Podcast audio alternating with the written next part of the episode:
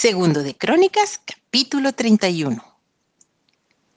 Hechas todas estas cosas, todos los de Israel que habían estado allí salieron por las ciudades de Judá y quebraron las estatuas y destruyeron las imágenes de acera y derribaron los lugares altos y los altares por todo Judá y Benjamín y también en Efraín y Manasés hasta acabarlo todo. Después se volvieron todos los hijos de Israel a sus ciudades, cada uno a su posesión.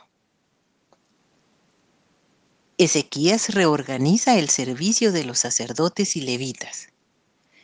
Y arregló Ezequías la distribución de los sacerdotes y de los levitas conforme a sus turnos, cada uno según su oficio.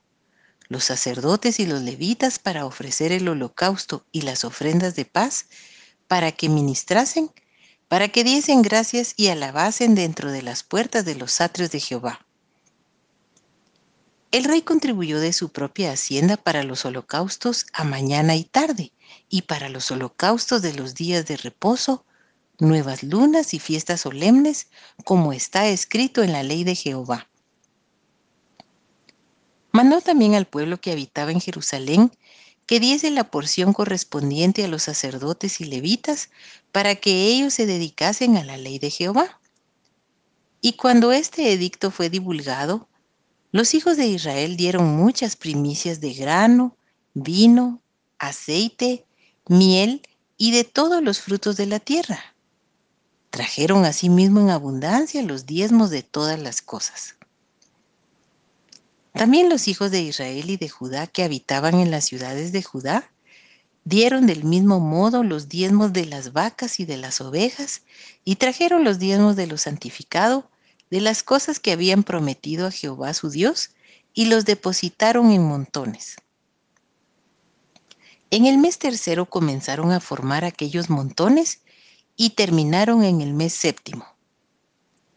Cuando Ezequías y los príncipes vinieron y vieron los montones, bendijeron a Jehová y a su pueblo Israel. Y preguntó Ezequías a los sacerdotes y a los levitas acerca de esos montones. Y el sumo sacerdote Azarías de la casa de Sadoc le respondió, Desde que comenzaron a traer las ofrendas a la casa de Jehová, hemos comido y nos hemos saciado, y nos ha sobrado mucho, porque Jehová ha bendecido a su pueblo, y ha quedado esta abundancia de provisiones. Entonces mandó Ezequías que preparasen cámaras en la casa de Jehová, y las prepararon y en ellas depositaron las primicias y los diezmos y las cosas consagradas fielmente, y dieron cargo de ello a Levita Conanías, el principal, y Simei, su hermano, fue el segundo. Y Jehiel, Asasías, Naat, Asael, Jerimot, Josabad, Eliel, Ismaquías, Maat y Benaía fueron los mayordomos al servicio de Conanías y de Simei su hermano, por mandato del rey Ezequías y de Azarías, príncipe de la casa de Dios. Y el levita Coré, hijo de Imna, guarda de la puerta oriental, tenía cargo de las ofrendas voluntarias para Dios y de la distribución de las ofrendas dedicadas a Jehová y de las cosas santísimas. Y a su servicio estaban Edén, Miniamín, Jesúa, Semaías, Amarías y Secanías, en las ciudades de los sacerdotes, para dar con fidelidad a sus hermanos sus porciones conforme a sus grupos, así al mayor como al menor.